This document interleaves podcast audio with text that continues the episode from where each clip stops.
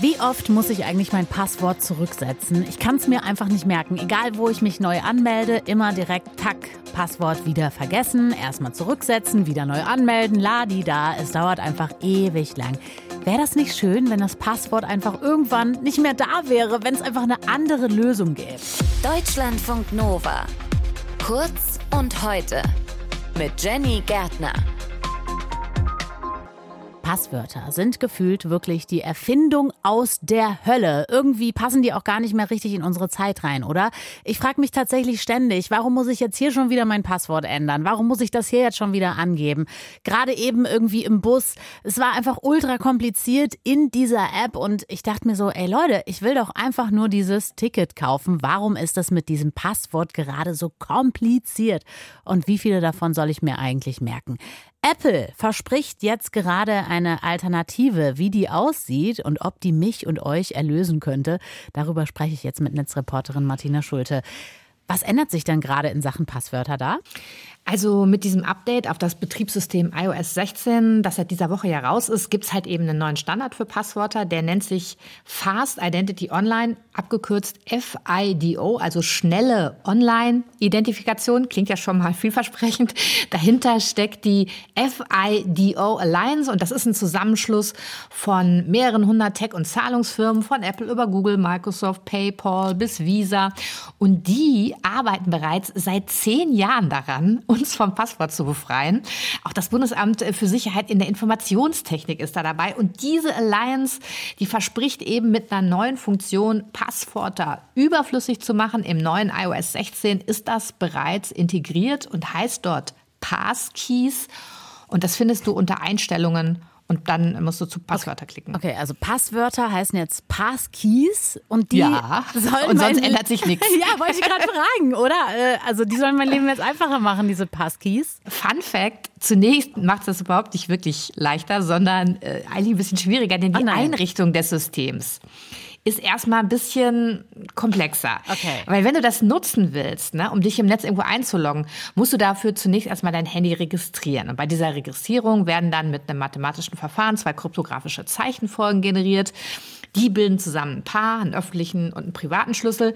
Der geheime private Schlüssel wird auf deinem Handy selbst in so einem Hardware-Chip gespeichert und der öffentliche Schlüssel, der wird für jede Webseite und jede App erzeugt, bei der du dieses neue Verfahren dann später einsetzen willst. Muss ich dann diesen öffentlichen Schlüssel für jede App, jede Seite, alles, was ich irgendwie benutze und brauche, ja. das händisch einrichten? Ja, ja? Okay. ja leider schon. Also ja. das ist halt das, was ich meinte mit dem Aufwand. Ne? Also um quasi später frei zu sein, musst du jetzt erstmal irgendwas geben. tun. Genau. Und der Aufwand ist dabei aber, würde ich sagen, ähnlich wie du das halt von Passwortmanagern kennst, ne, wie LastPass oder Bitwarden, die ja auch äh, bei der Einrichtung erstmal ein bisschen nervig sind, aber dann hast du eben freien Zugang auf all deine Anwendungen. Oder wenn du halt eine von diesen Authenticator-Apps äh, nutzt, die zum Beispiel bei Google oder Microsoft gibt, die haben ja eben auch den Nachteil, die musst du erst einrichten und du musst zur Sicherheit dann auch noch eine Zahlenpin eintragen, die dann wieder von der App generiert wird und so weiter und so weiter. Bei Passkeys bzw. FIDO wäre das aber in der täglichen Anwendung dann einfacher. Beim Anlegen müsstest du dann nur noch kurz bestätigen, jo, passt zusammen. Beim iPhone zum Beispiel müsstest du einfach nur deinen Finger draufhalten oder dein Gesicht kurz davor.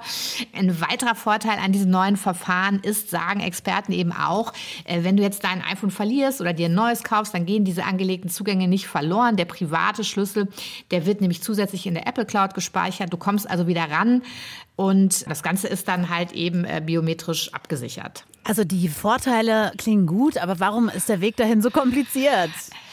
Ja, das Problem ist, es muss so kompliziert sein, weil die Methode ja auch sicher sein muss. Ne? Weil ja. die muss dich ja zum Beispiel auch vor Angriffen von außen schützen. Also zum Beispiel vor Phishing, also dass deine Nutzernamen und Passwörter über gefälschte Webseiten abgegriffen werden.